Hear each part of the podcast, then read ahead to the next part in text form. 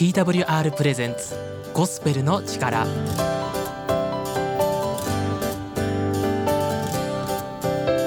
皆さんいかがお過ごしでしょうか？これからは TWR がお送りするゴスペルの力のお時間です。ゴスペルの力では皆様からのお便りまた一言をお待ちしています。ツイッターではハッシュタグゴスペルの力。またはお聞きの放送局や TWR ジャパン公式へメールをお送りください。たくさんお待ちしています。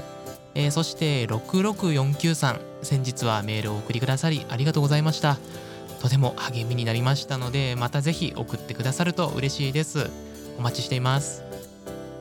えー、最初のオープニングでは僕のねプライベートを交えた話題を話すことが多かったんですけど今日はですねちょっとあいにくネタ切れなのでたまには僕も少し聖書のねお話を深掘りしてみたいなと思います、えー、先日ツイキャスでね配信しているゴスペルの力出張所でこのようなね疑問を投げかけてこのような疑問を投げかけてくれた方がいました、えー、聖書の神様は愛なる神様なのに奪うっていう言葉が出てきたり愛の神ならなぜそのようなことをするのかよく理解がねできませんとありました。これは実際ねいろんな方が不思議に思われている点ではないでしょうか。神はね愛ならなぜ死んだら地獄に行くなんて言うんだという疑問と、まあ、重なるかなと思います。僕はね牧師でも神学博士でもないんですけど、まあ、一人のクリスチャンとしてこのような疑問にね答えたいと思います。まず大前提なんですけど、えー、神様の根源は愛であるということです。神様はですねいろいろな性質を持っておられます。創世紀の初めに最初の人間アダムとエヴァを作られた時に人にね神と似た性質を与えられました。ですから私たちが持っている愛や喜び悲しみ怒りといったものは神様の持っておられる性質なんですね。そしてその中でも神様の原動力は愛であるということです。しかしそれと同時に清いという性質義なる方であるという性質も持っておられます。そしてこの愛も清さも義も完全なんですね。人間は不完全ですよね。しかし神様は完全であられます。ですから私たち人間はそのままでは神様と一緒にいることができないんです。真水に一滴でもね油を垂らしたら真水ではなくなるように小さなね罪一つでもあると私たち人間は神様とね共にいることができないんです。だからこそイエス・キリストを送ってくださったんですね。その理由は愛なんです。神様の人間への愛ゆえに唯一完全である神なるイエス・キリストが死んで人間の罪を代わりに引き受けそしてよみがえられました。ですから人がそのまま死んだら地獄に行くというのは神様の完全なる義の性質ゆえです。しかしそれを上回る愛ゆえに人の罪を背負ってくださいました。だからこそキリストを信じる者は自分の罪を自分自身で背負う必要がないんですね。神様のこれが完全な愛です。それでは本日最初の曲をお送りします。横山大輔で信仰の道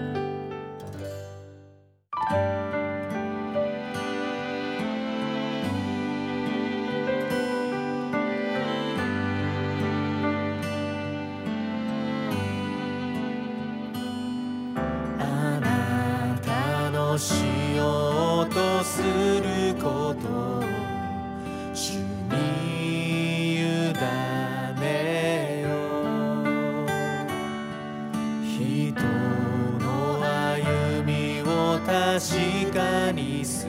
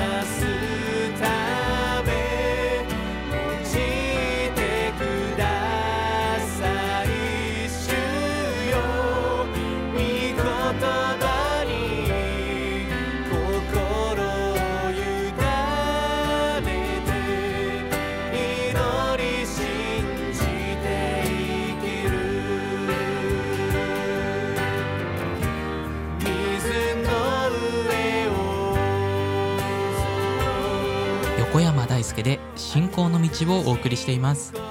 曲へのご感想もハッシュタグゴスペルの力でお送りください。続いては聖書からのメッセージをお送りします。本日は熊本県希望が丘キリスト教会の本堀修一牧師で永遠の世界に備えるです。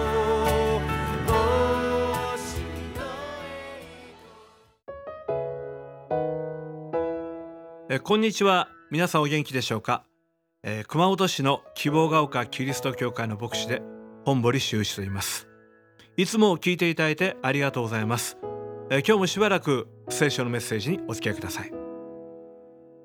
私は先日交通事故の分析をしているレポートを読みました。事故の当事者たちの年齢を調べると一つはっきりした傾向があるというのです。それは高齢者と若者の間で起きる事故が圧倒的に多いということです。高齢者同士の事故や若者同士の事故はそれほど多くないんですね、まあ、どうして高齢者と若者がぶつかり合ってしまうんでしょうか、まあ、第一に高齢者は視野が狭くなっています、まあ、ところが若者は自分が運転する車が当然相手には見えているというつもりで運転しています。まあ、それが高齢のドライバーには今まで存在していないはずの車が突然姿を現したかのように感じるわけです。第2に高齢になればなるほど車間距離が長くなるんですね。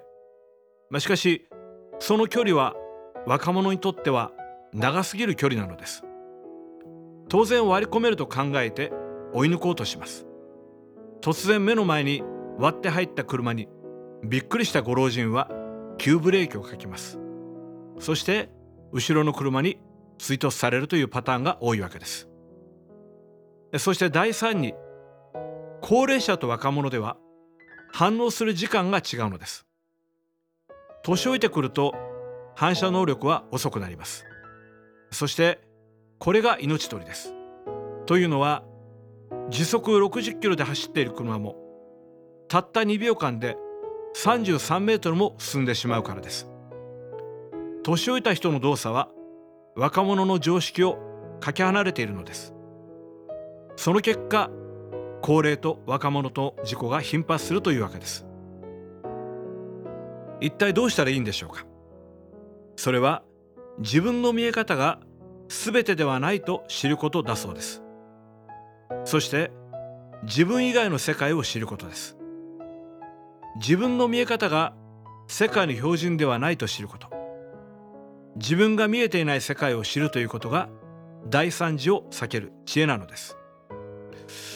ところで聖書は普段私たちが見落としている世界いやすっかり忘れている世界を思い出させてくれる本です。私たちはすっかり見失っているけれども現実に存在する別の世界とは何でしょう。それは死後に始まる永遠の世界です。私が好きなクリスチャンのドクターにジェームズ・ドプソンという人がいます。アメリカで多くの家族問題について教えている方です。彼のエピソードでこういう話があります。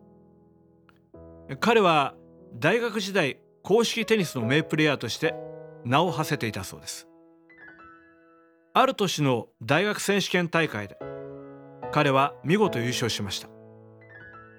これは彼の所属していた大学にとってもとても誉れのあることでした。それで優勝トロフィーは彼の自宅ではなく大学のロビーに飾られることになったのです。彼もまた喜んでそのトロフィーを寄贈したのです。ところがそれから10年ほど経ったある日のこと。ある方がこのトロフィーを彼の自宅に送ってきたのです。一体何があったんでしょうか。実は大学の校舎を大規模に改修する工事があったんですね。その時この際無駄なもの不要なものは一括処分されることになったのです。そして彼のトロフィーも例外ではありませんでした、まあ、実はこのトロフィーは大学のゴミ捨て場に転がっていたものを親切な人が拾い上げて持ち主である彼に送ってくださったものです。本人にとってはこの上もなく価値があり素晴らしいものでも10年後の世代にとっては場所ばかり取る邪魔者でしかなかったというわけです。そしてそれがこの世の特徴ではないでしょうか。今ちやほやされていてもすぐに忘れられるのです。今日もてはやされていても時代が変わればゴミ扱いです。そんなこの世で一生懸命評価されることにやきもきするよりもっと大切なことがあります。それは永遠の世界で評価されることに人生を使うことです。永遠の世界でも価値を失わないようなことにたった一度きりの人生を使うことです。聖書によると人は死んだ後神の前に立たされます。そしてそこで自分の人生の言い開きをすることが定まっていると書いています。そこであなたの永遠を過ごす世界が決まるのです。すなわち永遠の天国か永遠の滅びかのいずれかが決定されるのです。そして私たちがこの審判の席で永遠の天国に行けるように神はあらかじめどういう質問をなさるかを聖書の中で教えてくださっています。永遠が決定する試験の前に試験問題を前もって教えてくださっているわけです。それは何としてもあなたがこの試験に合格することを神が願っておられるからです。質問は2つです。第一の質問はこうです。あなたはあなたの罪を償うために十字架にかかって命を捨て3日目に復活したイエス・キリストに対してどういう態度をとりますかという質問です。この質問は重要です。なぜならキリストはこうおっしゃったからです。私が道であり真理であり命なのです。誰でも私を通してでなければ父の身元に行くことはできません。なぜキリストだけがあなたの救い主なのでしょう。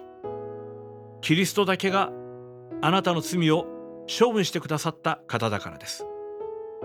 キリストだけがあなたの罪を保証するために死からよみがえってくださった方だからです。キリスト以外にあなたのために死んでよみがえった方はどこにもいません。この方を救い主として信じる者は誰でも天国に入るのです。そして第二の質問はこうです。あなたは神が与えた良き財産良き人生良きチャンスをどのように使いましたか？何のため使いましたか？ということです。これは信じたクリスチャンへの質問です。ユダヤ人の社会思想家の中にエリヒ・フロムという方がいます。彼は持つべきかあるべきかという本の中で2つの生き方を紹介しています。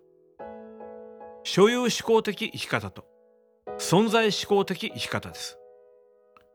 所有思考の人は自分が何を持ったかどれだけ獲得したかどこまで達成したかを基準にして自分の人生の成功失敗を図ります。ところが存在思考の人はそんなことはみんな目的じゃなく人格成長のための手段だとみなします。存在思考の人にとって大事なことは所有することではなく存在することです。どれだけ持ったかではなくいかに存在したかです。この人たちの目的は人生の中でどれだけうまくいったかではなくそれらを通して自分が人間としてどれだけ深められていったかということです。この人生観に立つ人には失敗はありません。なぜなら結果がどうであれ全てが有益な人生経験になるということを信じて生きているからです。そしてそのように生きている人こそは生き長く最も多くのことを成し遂げていくことが多いのです。聖書の中にこういう言葉があります。主はあなたに告げられた。人よ何が良いことなのか。主は何をあなたに求めておられるのか。それはただ講義を行い誠実を愛しへりくだってあなたの神と共に歩むことではないか、まあ、対人関係においては講義の実行。対自分関係においては誠実の追求。そしてそれらを可能にするのは神との関係においてキリストによって結ばれることです。どうぞあなたも最高に祝福された神と共にある人生の中に入ってください。心からお勧めします。ぜひ聖書を読んでください。お近くの教会に足を運んでみてください。新しい人生の一歩になることを心から願っています。さて希望が丘キリスト教会は熊本市北区楠木 JR 武蔵塚駅から徒歩5分。高速道路沿いにあります。電話番号は096-338-4256番、まあ、毎週日曜日11時から礼拝を行っています。いつでも教会をお尋ねください。またご質問ご相談もお気軽にご連絡ください。心からお待ちしています。なお聖書のメッセージは動画サイトでも配信しています。YouTube で希望が丘キリスト教会で検索をお願いします。それではまた次の機会にお会いいたしましょう。本堀牧師メッセージありがとうございました。いくつかポイントがありましたけど時代が変わると価値が変わるものより永遠の世界でも価値があることに人生を使うことというお話がありましたね。聖書では人が人生で立て上げていくものを金銀宝石木草藁で家を建て上げるというふうに例えています。実際にこれらで家を作るわけではなくてどのような行いかということです。木や草藁は火がついたら燃えてしまう。永遠に価値が残るものではないということの例えです。100年ね人間が生きたとしてもまあそれでも100年までですよね。その後の永遠の世界と比べたらはるかに短い時間です。自分の見えている世界自分の見ている世界に目が行きがちですけど自分が見えていない世界永遠の世界を見据えて生きることが大事なのではないでしょうか。本森牧師ありがとうございました。続いては佐藤博牧師による心を癒すボイスメッセージをお送りします。心を癒す。ボイスメッセージ。第28回目。5分間の聖書ストーリー。賛美の力。あなたは大きなストレスがかかるような場面で落ち着きを取り戻すための方法を持っているだろうか。人前で話すときギクシャクした人間関係の中に割って入り話をまとめなければならないときあなたの意見に誰も賛成する人が望めない中勇気を持ってプランを説明するときなど様々な難しい局面を乗り越えてきたことがあるなら大きな力が自分を支えたことを思い起こせるだろう。さてイスラエルは神が建てた国であるのに神を信じる敬虔な王は実に少なかった。しかしヨシャパテ王はイスラエルの歴史の中で大きな奇跡を残した人物だった。イスラエルの周辺には敵対勢力が多くいる。ヨシャパテが王の時モアブ人とアンモン人が攻め上ってきた。ヨシャパテ王は敵を恐れてひたすら神に祈った。すると神はこのような言葉を一人のユダヤ人に語らせた。あなた方はこのおびただしい大軍のゆえに恐れてはならない。気落ちしてはならない。この戦いはあなた方の戦いではなく神の戦いであるから。これを聞きヨシャパテは神を礼拝し大声を上げて賛美をした。主に感謝せよ。その恵みはとこしえまで。神を賛美し始めると不思議なことが起こった。なんと神が伏兵を設けて敵を打ち負かしたのだ。神を賛美した時神ご自身が軍隊を送り敵を打ち負かしたのだ。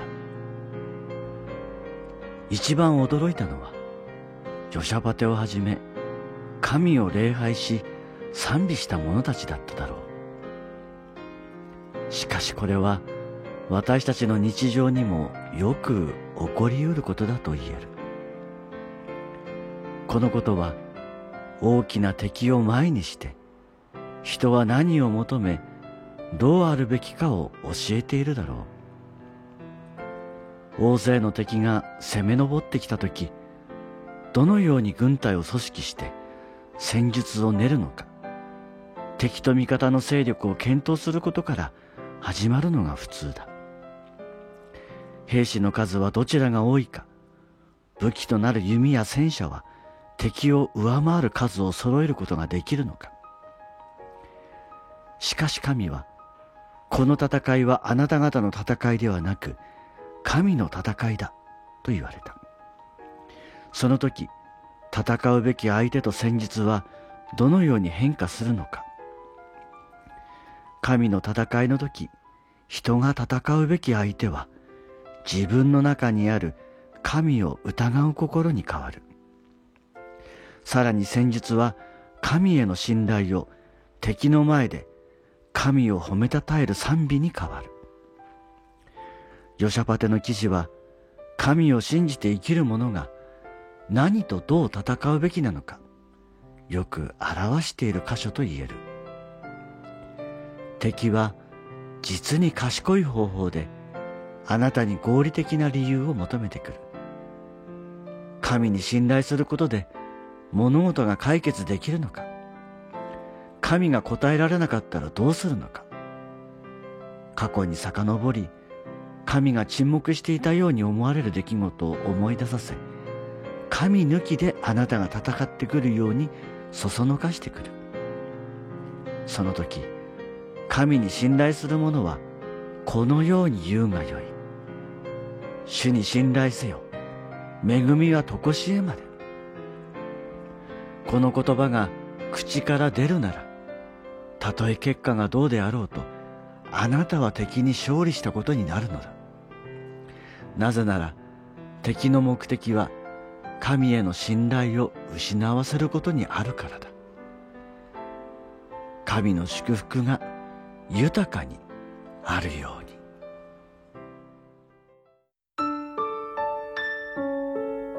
そろそろ本日のゴスペルの力もお別れのお時間となりました。今日も聞いてくださりありがとうございます。次回もぜひぜひぜひまたお聞きください。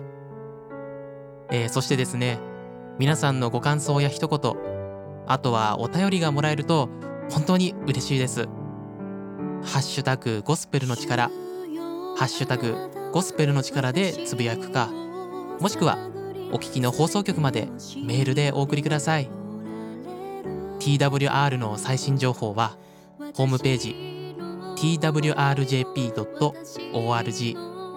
twrjp.org をご覧ください。聖書が読んでみたいので送ってほしいという方がおられましたらホームページのフォームよりご連絡ください。また各種 SNS でも情報を発信しています。インスタグラム、ツイッター、フェイスブックで TWR Japan TWR Japan と検索してフォローの方よろしくお願いします。また番組をもう一度聞きたい聞き逃したという場合は Apple Music もしくは Spotify のポッドキャストでアーカイブを聞くことができます。そちらでゴスペルの力でぜひ検索してみてください。また TWR は希望の女性たちという番組もしています。こちらはですね女性目線でいろいろなお悩みを話したり聖書はそういう時どう言っているのかという深掘りをしたりしています。YouTube で TWR 希望の女性たちで検索してみてそちらもぜひ聞いてみてください。それではまた次回お会いしましょう。